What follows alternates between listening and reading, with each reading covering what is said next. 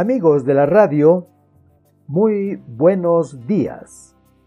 7 de la mañana con 52 minutos. Hoy 17 de septiembre del 2020. Estamos en Gota de Agua, el espacio cultural de la radio. Septiembre, mes aniversario del emblemático Colegio Mateo Pumacagua de Sicuán. Ya han pasado muchos años desde que abandoné sus aulas. Los recuerdos de la vida estudiantil no siempre son gratos. Hay de todo. La etapa de estudiante en la escuela primaria y en el colegio secundario dejan huella en la vida de adulto, cualquiera sea tu trabajo, profesión u oficio. Estudié cuarto y quinto de primaria cuando el Colegio Pumacagua funcionaba en lo que es hoy la Unidad de Gestión Educativa Local. Queda en la Avenida Centenario. Un amplio pasadizo, aulas enormes, un auditorium, un pequeño patio y en la parte posterior un canchón de tierra con una acequia de regadío por un lado y terrenos agrícolas por el otro lado. Este canchón de tierra era nuestra cancha de fútbol y nuestro lugar de recreo. Para el primer año de educación secundaria teníamos en nuestro horario de estudios el curso de instrucción premilitar. Todos le decíamos, es el curso de IPM. Estaba a cargo de un suboficial del ejército peruano. ¿Cómo asignaban un oficial del ejército peruano a los colegios del Perú para el curso de instrucción premilitar? El general de la circunscripción territorial era el encargado de asignar este personal a los colegios. A ver, suboficial Juan Pérez, llamaba el general. Te vas a Urubamba, al colegio agropecuario. Tú, suboficial Marino González, te quedas en Cusco, en el colegio Garcilaso de la Vega, junto con el suboficial Abelardo Ramírez, quien va al colegio Ciencias. Ahora tú, suboficial Aníbal Miranda Centeno, vas al Colegio Independencia de la provincia de Espinar. Como tú sabes, está sobre los 4.000 metros sobre el nivel del mar. Espero no te congeles. Pero mi general, replica Miranda, tengo parientes en Sicuán. Puedo ir a Sicuán, por favor, mi general. Bueno, depende. Ya hablaremos, Miranda. Pueden retirarse, ordena el general. Y así llegó Aníbal Miranda al Colegio Pumacagua de Sicuani para llevar el curso de instrucción premilitar. Miranda es un joven oficial. Pregunto ahora, ¿qué formación tuvo respecto de la pedagogía? ¿Qué sabía Miranda acerca de los procesos y elementos existentes en la enseñanza y el aprendizaje? ¿Sabía Miranda de las técnicas y métodos de enseñanza? ¿Capacitaron al suboficial en los cuarteles? No lo creo. El suboficial Miranda llegó a Sicuán. Se entrevistó con el director del colegio Bienvenido, suboficial. Este es su horario de trabajo. Le corresponde instruir a los alumnos del primero al quinto de secundaria. Le pido por favor que con usted retorne la disciplina que se ha perdido en este plantel. Lo presentaré mañana en hora de la formación de profesores y alumnos. Efectivamente, al día siguiente, los alumnos, todos formados en el patio, frente al auditorium. Al lado del director estaba el flamante suboficial Aníbal Miranda, vestido de forma impecable con el uniforme del ejército peruano, polaca, correaje reglamentario, casco, guantes de cuero negro, lentes oscuros, botas de soldado y la espada de reglamento.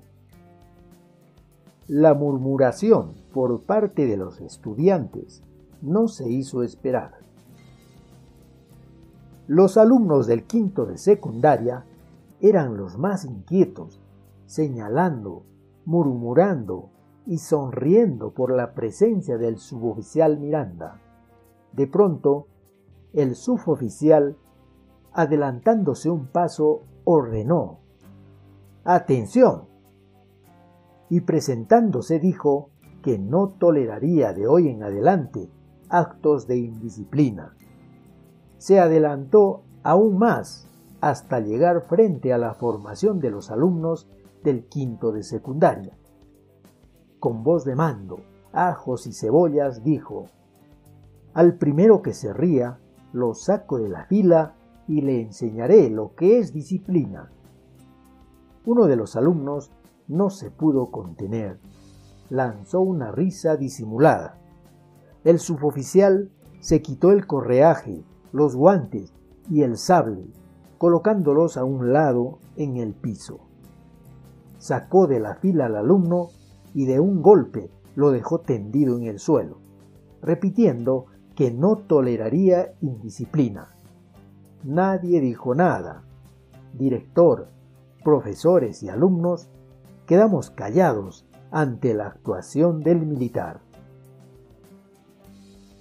Ya más tranquilo por la noche, Miranda planificaba su primera clase, pero con pequeños alumnos de 11 a 12 años, es decir, con estudiantes del primero de secundaria.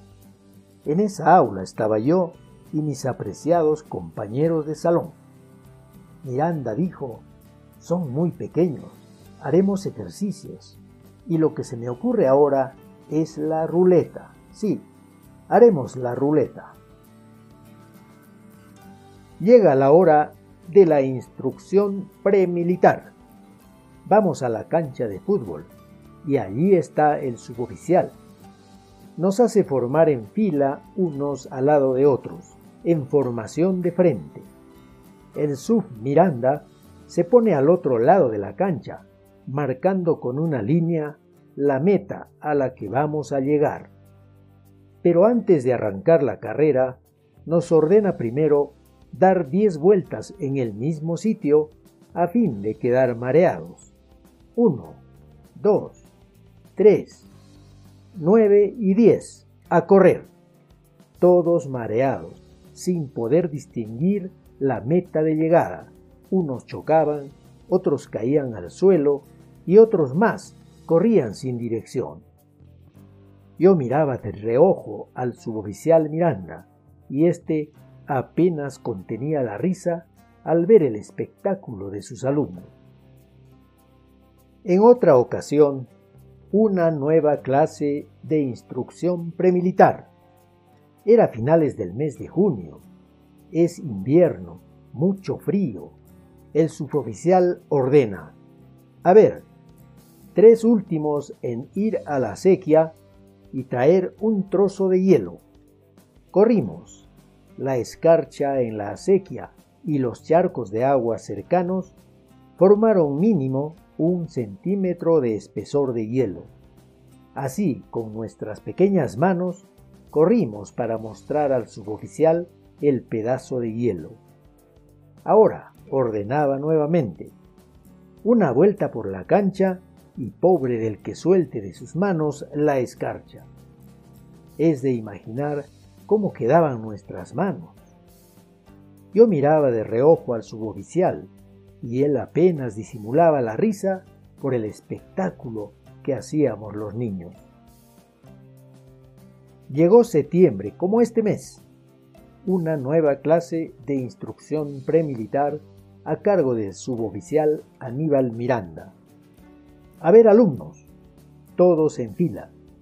Van a tomar del caño, del grifo de agua, un sorbo y de inmediato vuelven a la formación.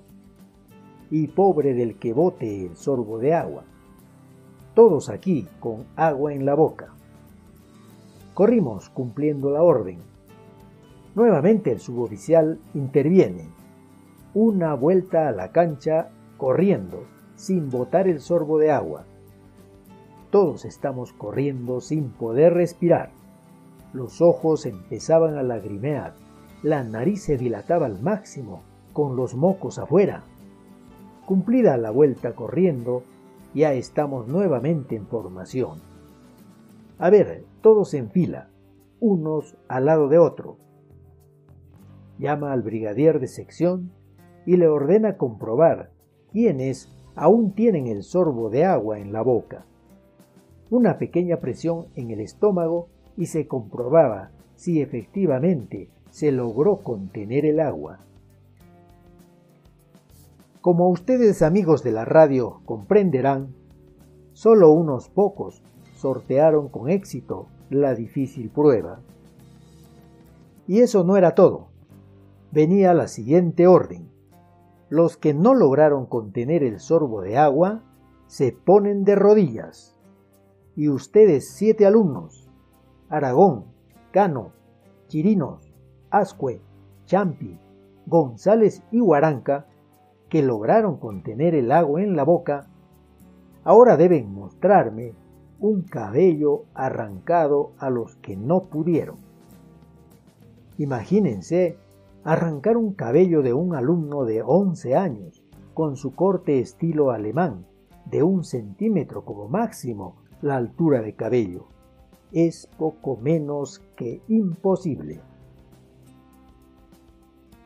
En otra ocasión, no sé de dónde, el suboficial Miranda consiguió un balón de rugby, balón parecido al que se usa en fútbol americano, balón de forma ovoide. Él nos enseñó las reglas básicas del deporte de rugby.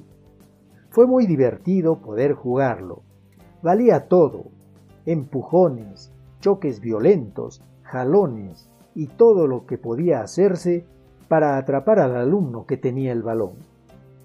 Ya puedo recordar cómo quedaba el uniforme, más los golpes y arañazos en rostro y cuerpo. El árbitro, por supuesto, era el, suboficial. Yo lo miraba de reojo. Estaba al borde de la cancha, alentaba y se reía a mandíbula batiente.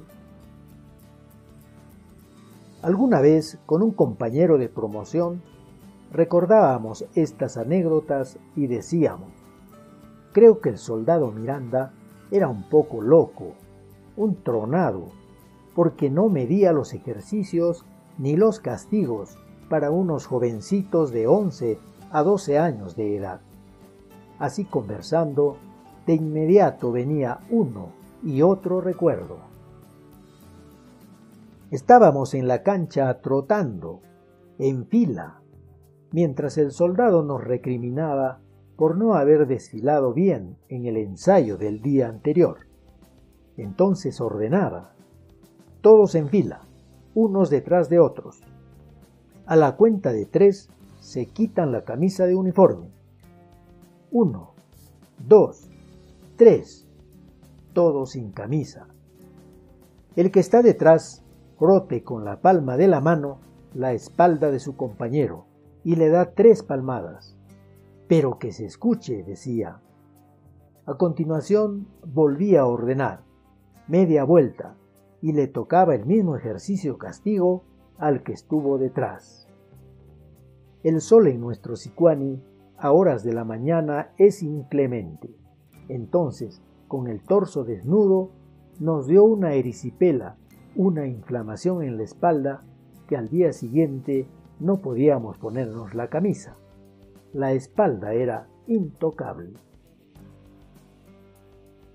Yo no sé, finalmente, si estos métodos de forjar disciplina son los que resultaron efectivos para nuestra formación, o es que en esos tiempos nadie se quejaba y los alumnos hacíamos lo posible por obedecer las órdenes del suboficial y de los demás profesores que también imponían disciplina, haciendo honor a aquel dicho popular, creo que de autor anónimo, la letra con sangre entra. Hoy, por supuesto, y hace mucho tiempo, no existe el curso de instrucción premilitar. Los métodos pedagógicos no permiten ni la más mínima violencia con los alumnos. Y así es como debe ser. La disciplina y formación de los alumnos tiene seguramente nueva metodología, cosa que ignoro. Ayer pasé por el colegio Pumacagua. La infraestructura del colegio emblemático es impresionante. Son las comodidades que merece un estudiante y los profesores. Pero en estos tiempos de crisis mundial por la pandemia del COVID-19, el panorama en el colegio es bastante triste, por decirlo menos. No hay profesores, no hay alumnos. ¿Dónde estará la energía vital de los niños y jovencitos? Creo que una de las peores catástrofes consecuencia de esta crisis es no ver estudiantes en sus colegios. ¿Dónde entonces se libera la energía vital? ¿Estará tal vez dentro de un chip de computadora? ¿O está encerrada en la memoria del teléfono celular? Es una pena. Septiembre, mes del aniversario del Colegio Mateo Pumacagua de Sicuán. En este 2020 no es tan feliz. Gracias amigos. Hasta la próxima.